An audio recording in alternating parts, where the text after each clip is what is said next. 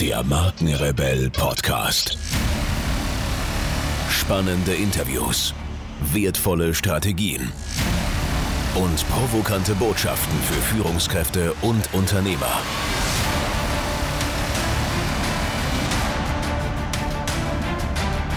Stell dich den Herausforderungen der Digitalisierung und setze als Marke ein Zeichen. Von und mit Markenrebell Norman Glaser. Bevor es hier so richtig losgeht, noch ein kurzer Hinweis. Du gehörst zu den 13% der Deutschen, die regelmäßig Podcasts hören. Und die Zahlen steigen rasant. Podcasts sind für mich der persönlichste Weg, wertvolle Inhalte zu transportieren und damit Unternehmen bzw. Marken extrem gut sichtbar zu machen. Abgesehen davon ist ein Podcast für mich der Hidden Champion im Digitalmarketing und ich sage dir auch warum. Im Zeitalter der Digitalisierung werden wir täglich überflutet von Informationen. In der Markenkommunikation suchen wir deshalb nach Möglichkeiten, die Aufmerksamkeit unserer Zielgruppe zu gewinnen. Mit einem Podcast platzieren wir wertvolle Inhalte also in die Zeitfenster, in denen kein Bildschirm genutzt werden kann. Zum Beispiel beim Autofahren, Rasenmähen oder beim Sport.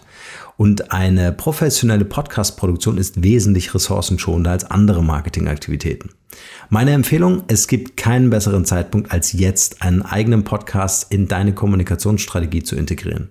Wir haben das sehr erfolgreich mit dem Markenrebell Podcast vorgemacht und ich helfe dir gerne dabei, mithilfe eines Podcasts die Bekanntheit und Wahrnehmung deines Unternehmens, deiner Marke im Markt deutlich zu erhöhen, um deine Produkte und Dienstleistungen besser zu verkaufen. Wenn dich das Thema interessiert, dann schau auf unserer Website www.markenrebell.de vorbei und buche gleich einen kostenfreien Termin, damit wir darüber sprechen können. Und jetzt viel Spaß mit dieser Podcast-Folge. Here we go. Herzlich willkommen zu einer brandneuen Markenrebell Podcast Folge. Mein Name ist Norman Glaser und ich helfe mit meinem Expertenteam Unternehmenschefs in Fragen der Markenführung und Digitalisierung. Dr. Alexander Schachinger ist mein heutiger Interviewgast und ich freue mich sehr, diese wertvolle und zugleich spannende Interviewfolge mit euch teilen zu können.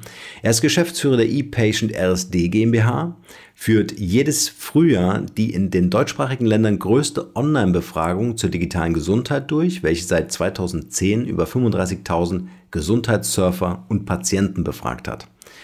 Darüber hinaus führt er Daten aus der Versorgungsforschung mit den Daten der Mediennutzungsforschung zusammen. In unserem Interview sprechen wir über die Entwicklung der digitalen Gesundheit in Deutschland, über Startups und Akteure der Branche. Wir geben Zukunftsprognosen, schauen also in die Glaskugel und wir diskutieren über die Chancen, den unstrukturierten digitalen Gesundheitsmarkt nutzen und versorgungszentriert zu gestalten. Freut euch also jetzt auf eine spannende und kurzweilige Folge mit dem Interview und Dr. Alexander Schachinger. Viel Spaß dabei. Vielen, vielen Dank, dass du dir die Zeit genommen hast, heute hier in dem Markenrebell Podcast vorbeizuschauen. Mhm. Und äh, äh, bevor wir so richtig loslegen, würde ich dich bitten, vielleicht kannst du dich selbst noch mal kurz vorstellen. Wer ist Dr. Alexander Schachinger als Privatperson und was genau machst du beruflich?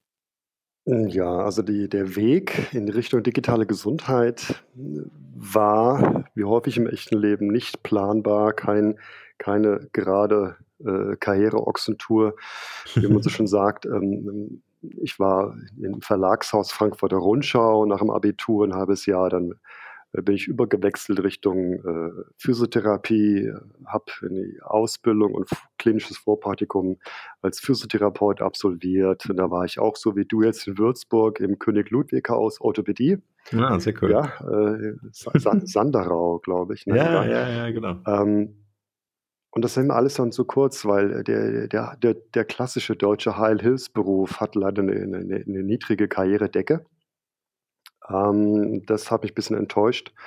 War dann kurz im Ausland arbeiten, wenige Monate und dann zog sich dann doch wie viele meiner Freunde an die, äh, nach Berlin, an die Uni Universität. 2000 war das. Und dann ging es los mit Kommunikationswissenschaft, empirischer Sozialforschung.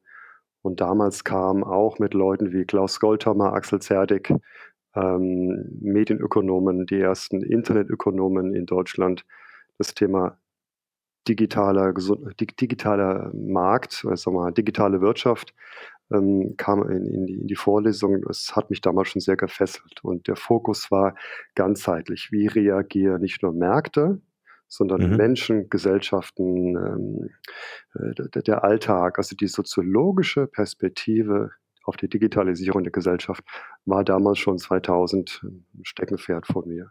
Genau. Und dann ein kurz Auslandsstipendium. Ähm, das hat Spaß gemacht in Toronto. Obwohl gefühlt hätte es, glaube ich, mir in St. Petersburg mehr Spaß gemacht. Da gab es zwei Möglichkeiten. ähm, äh, auch dann äh, gab es die Möglichkeit damals, äh, also beziehungsweise es gab nicht die Möglichkeit in Berlin einen guten Job zu finden 2005. Das war damals noch nicht so leicht. Ähm, also entweder Süddeutschland oder arbeitslos in Berlin. Und damals gab es aber äh, einen traditionellen Arzneimittelhersteller Berlin Chemie, ja, Berlin Chemie AG, Menarini Diagnostics. Und da war mein Einstieg in die Pharmaindustrie, äh, zwei, drei Jahre dann wieder zurück in die Digitalwirtschaft. Neue digitale Razorfish sagt dir bestimmt was, Norman. Sehr geil, ja. ja. Sehr, sehr schön. Und über die Kombination dieser beiden Welten merkte ich, Moment, da, da passiert irgendwas.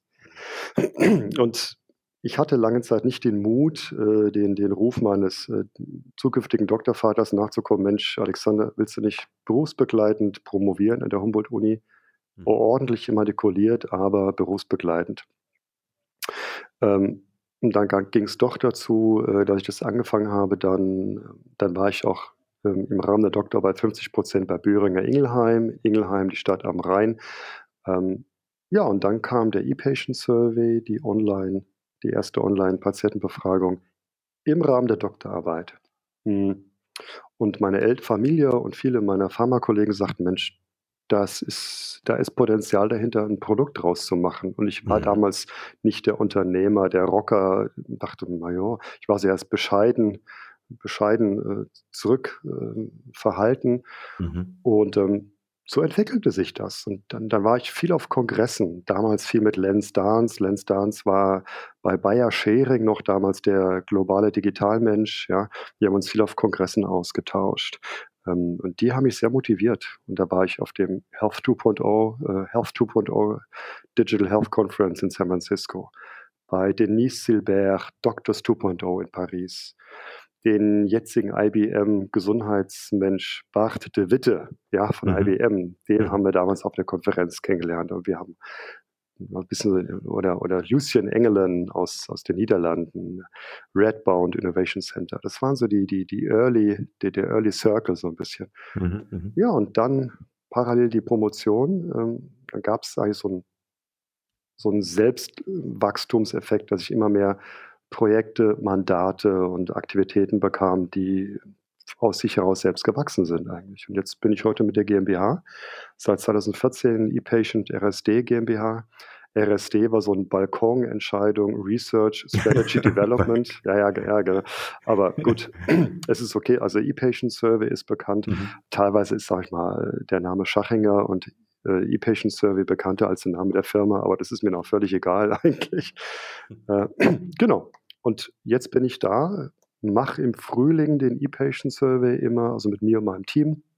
Wir sind mhm. so fünf, sechs Leute ähm, und im Herbst jetzt äh, immer jeden Herbst eine Marktanalyse, Marktbeobachtung, digitaler Gesundheitsmarkt, die Welt der Smart Patients, Smart Therapies, Selfapies, Deprexis, MySugars und Co., diese ganzen Startups.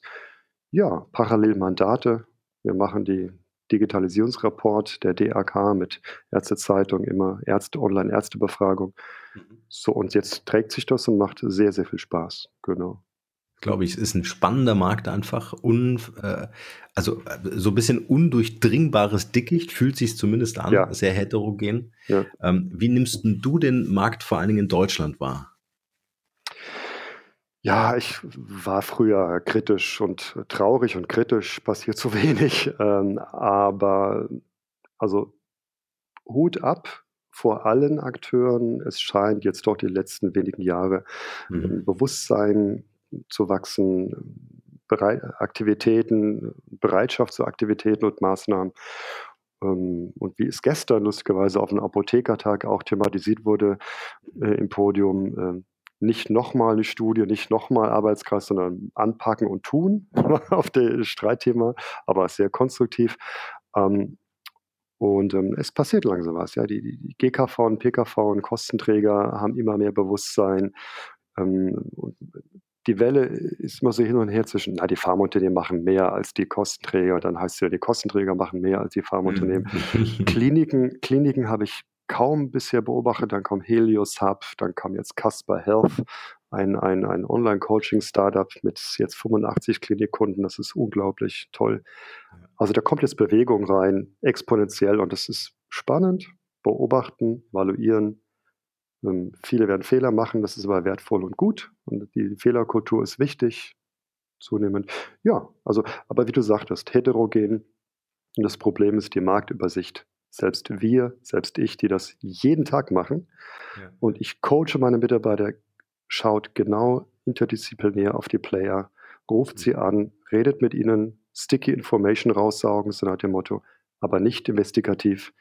Und das da ein Gesamtbild zu machen, ist meine Herausforderung, macht Spaß, aber wie du sagst, ist schwierig und das fehlt vielen. Wie sieht mhm. der Markt aus einem Feldherrenhügel, aus einer Feldherrenhügelperspektive aus?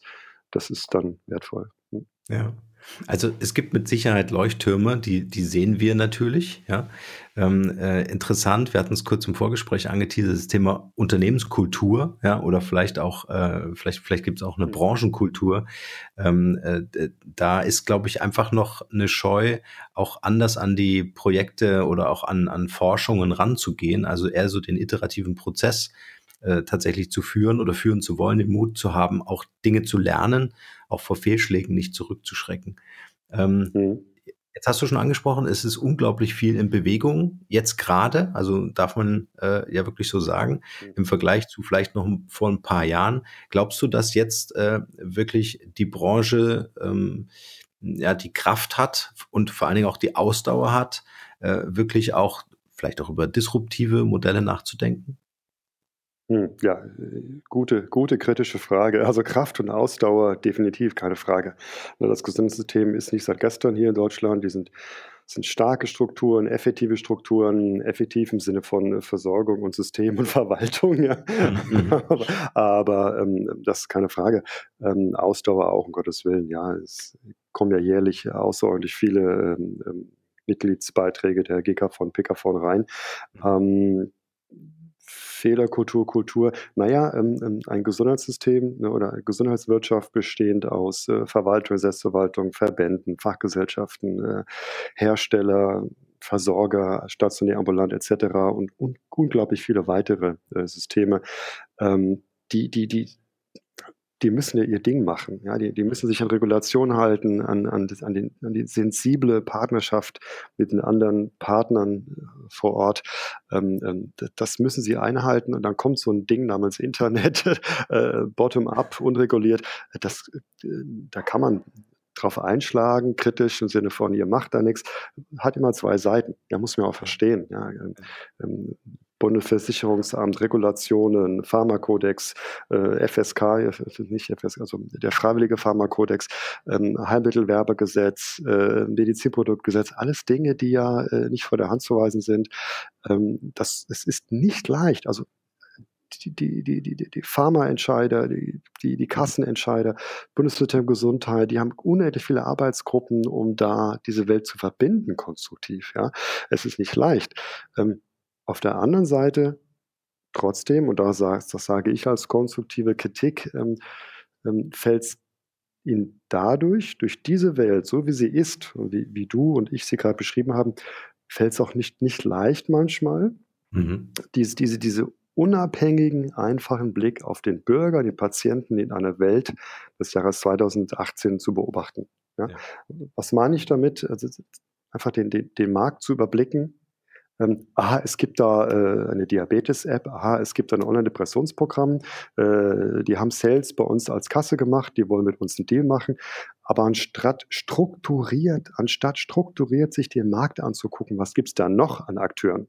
Mhm. Vielleicht gibt es da Player, die sind größer, neuer, schlanker, günstiger, mit mehr Evidenz, haben mehr Partner am Start, mhm. whatever werden oft Maßnahmen mit mangelndem Marktwissen und nicht faktenbasiertem, unabhängigem Marktwissen Entscheidungen im Millionenbereich gemacht. Und das finde ich heftig.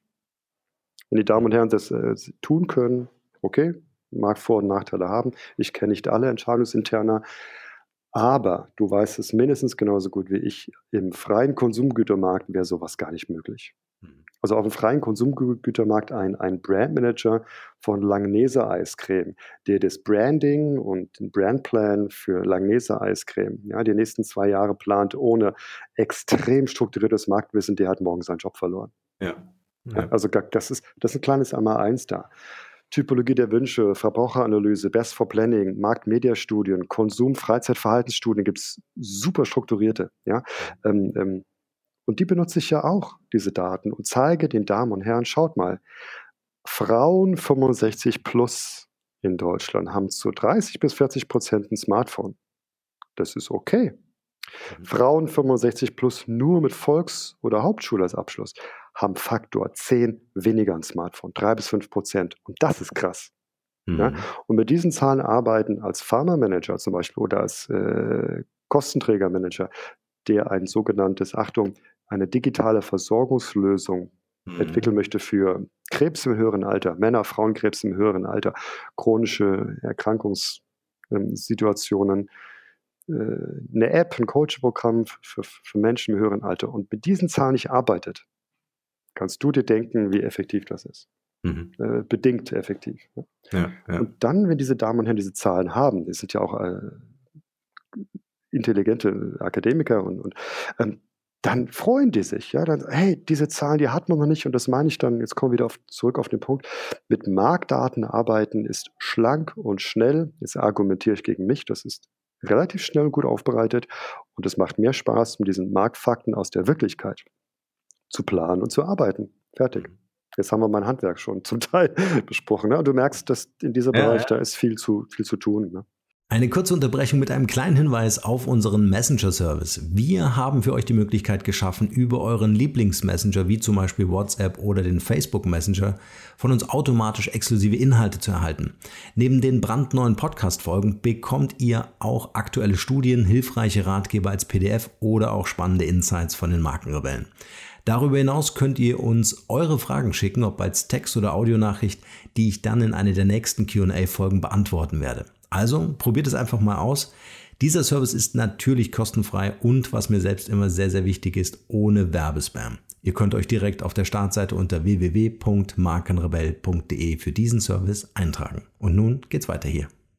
Ich bin echt, also ich bin eh fest davon überzeugt, dass es mehr Kollaborationen geben muss. Also wirklich ähm, äh, sich einfach Menschen mit unterschiedlichen Digitalkompetenzen äh, oder einfach auch äh, ähm, äh, Marktwissen, Forschungswissen, so wie du das ja auch äh, ähm, äh, immer wieder erzeugst und aktualisierst und, und interpretierst, analysierst. Mhm. Ähm, wenn das zusammenkommt, kann was wirklich Großes entstehen. Ja? Und ich glaube nicht, äh, dass die Bedrohung ähm, äh, in der Gesundheitswirtschaft, ne, also was ja zum Beispiel Apotheken äh, immer wieder oder womit Apotheken immer wieder konfrontiert werden, nicht so sehr aus der eigenen Branche kommen muss, zwangsläufig. Ne? Mhm. sondern dass es dann äh, schon auch von außen kommen kann.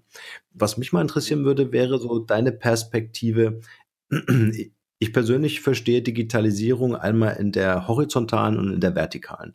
In der horizontalen finde ich oder sehe ich ganz viele tolle Projekte, also wie sich zum Beispiel Ärzteverbünde, äh, Apothekenkooperationen, Pharmaunternehmen und so weiter vernetzen, ja, äh, aber ich sehe eher weniger, mag auch an meiner Perspektive liegen, äh, hin zum Patienten. Siehst du das mhm. ähnlich?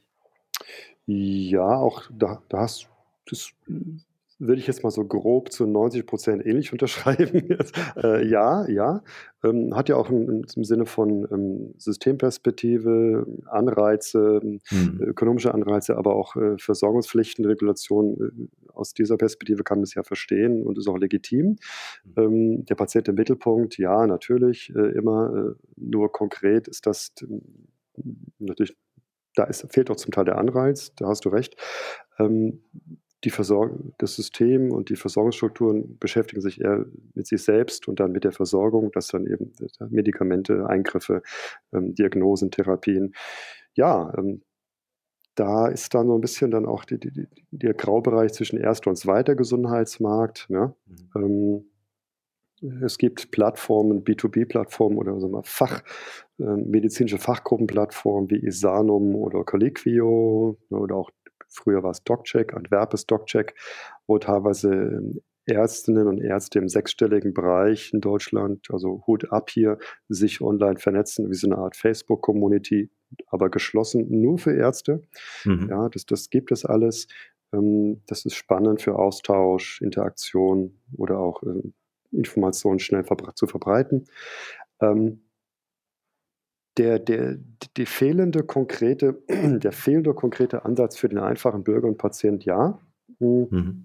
Sieht man auch daran, dass jetzt diese ganzen Startups, wie ich sie schon eingangs genannt habe, zum Teil immer so ein kleine bisschen Glück haben, weil sie irgend so eine kleine Versorgungslücke finden. Ne? Ein kleines, so, so wie so ein Gewächs, das habe ich gestern auch, das war gestern das Thema auch beim Apothekertag, lustigerweise.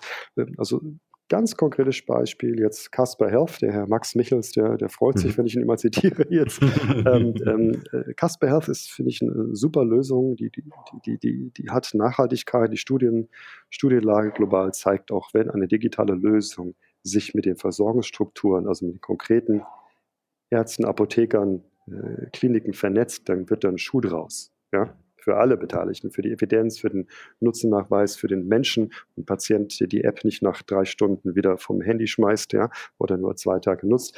Ähm, Casper Health ist ein Online-Coaching, ein Online-Coaching-Nachsorgeprogramm, was zugeschnitten ist auf die Behandlung, die sie im Krankenhaus bekommen haben. Sie verlassen das Krankenhaus mit Ledertasche und Zahnbürste ähm, und die Entlassschwester, denke ich mal, ähm, oder ähnlich, gibt ihnen einen Hinweis für dieses Online-Coaching-Programm und sie erhalten dann die ersten Wochen und Monate begleiten zur ambulanten zur Nachbehandlung, Physiotherapie und Co. Ähm, Zugang orts- und zeitunabhängig, digital, ne? ähm, wie sie, was ich mit der neuen Hüft-OP, äh, Hüftprothese arbeiten können, gehen können, um Sturzgefahren zu vermeiden, äh, Luxations, also das Auskugeln der neuen Hüfte zu vermeiden, wenn sie ins Auto steigen, handlungspraktische Kurzvideos und so weiter. Ne, ist doch ein nettes Ding, klingt nett. Die Klinik kann das im Sinne einer Nachsorge auch zum Teil, äh, wie ich es verstanden habe, auch ähm, äh, vergüten bzw. Ähm, abrechnen. Mhm. Solche Dinge entstehen zunehmend, aber es sind halt Lücken und äh, es ist noch nicht flächendeckend, es ist noch nicht in der Regelversorgung, ähm, aber es kommt langsam. Ne? Mhm. Da schließt sich so ein bisschen der Kreis, weil, weil ähm, wenn die Selbstverwaltung solche Dinge plant oder beobachtet, dann fehlt der einfache, unabhängige Blick eines Marketeers, wie wir es eingangs schon besprochen haben, auf den einfachen Bürger und Menschen. Ne? Wie viel Omis und Opis haben eine ausreichend digitale Kompetenz, haben ein, äh, äh ein Endgerät mit Internetanschluss, ja, oder internetfähiges Endgerät, ja, wie es die äh, Medienforschung sagt. Ähm, ja, und und wie, wie nutzen die das? Sind das stationär, mobil? Ähm, und jetzt mein immer spannendes Thema. Was ist der konkrete Touchpoint? Das ist ein Begriff auch aus deiner Welt. Was der konkrete Moment, mhm. der einfache, konkrete Moment, wo so ein chronischer Patient in seiner Welt zu Hause zum ersten Mal mit so einer angenommen guten App oder einem Coaching-Programm in Kontakt bekommt, kommt. Und das ist spannend. Ist es selbst googeln? Ist es selbst den App Store durchwühlen?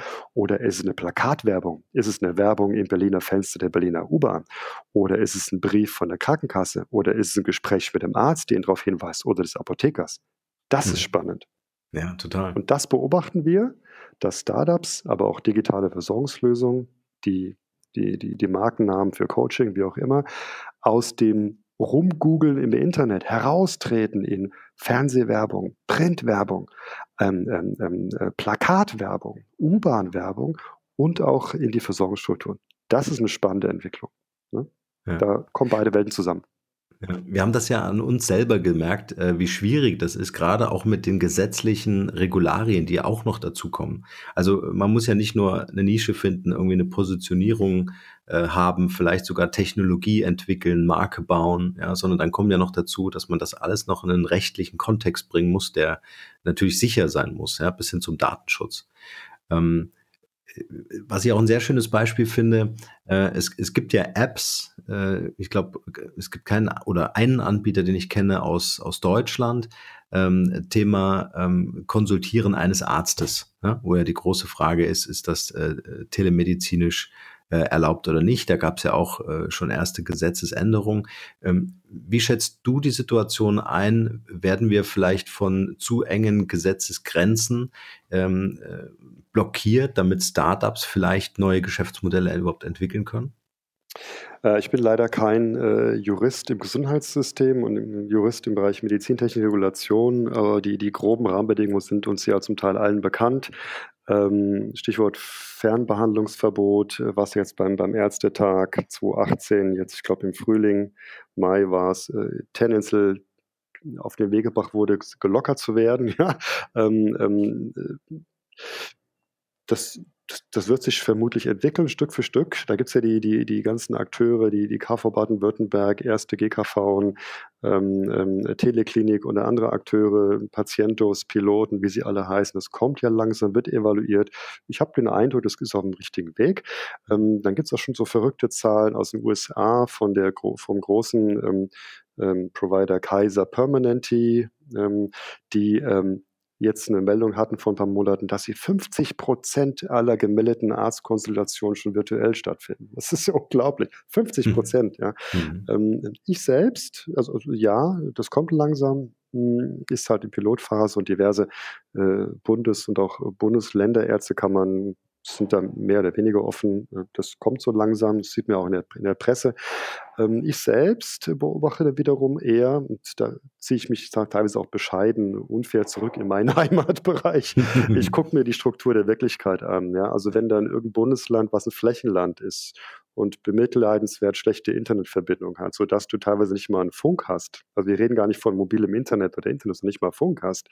wenn dann das Bundesland und was ein Flächenland ist zum Beispiel und sagt, naja, wir möchten gerne neue digitale Versorgungslösungen für eine älter werdende Bevölkerung in einem Flächenland mit der Online-Arztsprechstunde lösen, aber die Bundesregierung die Telekom nicht verpflichtet hat, flächendeckende Versorgung zu gewährleisten, mhm. ja, dann ja. haben wir ja hier ein ganz viel simpleres Problem. Ob Regulation es erlaubt oder nicht. Wenn die Chroniker-Oma äh, in, in, in Mecklenburg-Vorpommern kein Internet hat, dann war es das. Ja, mit der Idee. Das ist korrekt. Ja, und so sehen Sie im, im ich glaube, das Ding heißt Bundesbreitbandatlas. Im Breitbandatlas, hast du vielleicht auch schon mal mitbekommen, der zeigt ja zum Teil, äh, wo es äh, grüne, rote, orangene, äh, gelbe, rote Bereiche gibt. Und wir haben mal im Rahmen eines Projektes mit auch mit einem Bundesland lustigerweise, habe ich mal fünf meiner Studenten äh, losgeschickt, die dann bei Vodafone äh, und Telekom anrufen sollten, äh, halb geheim, und mal wirklich die, die, den Zugang zu ausreichendem schnellen Internet in irgendeinem per Stich, statistischen Stichprobenzufall in Dörfchen in dem Bund, betreffenden Bundesland erfragen sollten als potenzieller Kunde. Tut mir leid, kein Internet, tut mir leid, kein Internet, tut mir leid, kein Internet. Ja. ja, also Entschuldigung. Ich kann davon ein Lied singen. Ich habe zwei LTE-Antennen auf dem Dach mit einer halbseitenden Besenstiellösung. Ich muss die jedes Mal neu ausrichten, wenn der Wind ein bisschen stärker pfeift. Ah, und wir wohnen direkt neben einem Verteilerkasten, wo seit einem Dreivierteljahr ein Glasfaserkabel drin liegt. Okay, okay. Ja, also die Perspektive ist da, mhm. aber der Leidensdruck ist groß. Na, also und dass du, dass du ähm, so mit, mit, mit ähm, wie, wie, äh, wie der Meister Eder von Pumuckel mal so eine Leitung selbst verlegst so ein bisschen eine Leitung selbst irgendwie so mal anzapfst, ist nicht möglich. Da gibt es Ärger, oder? oder? Eine super Story, muss ich jetzt kurz erzählen.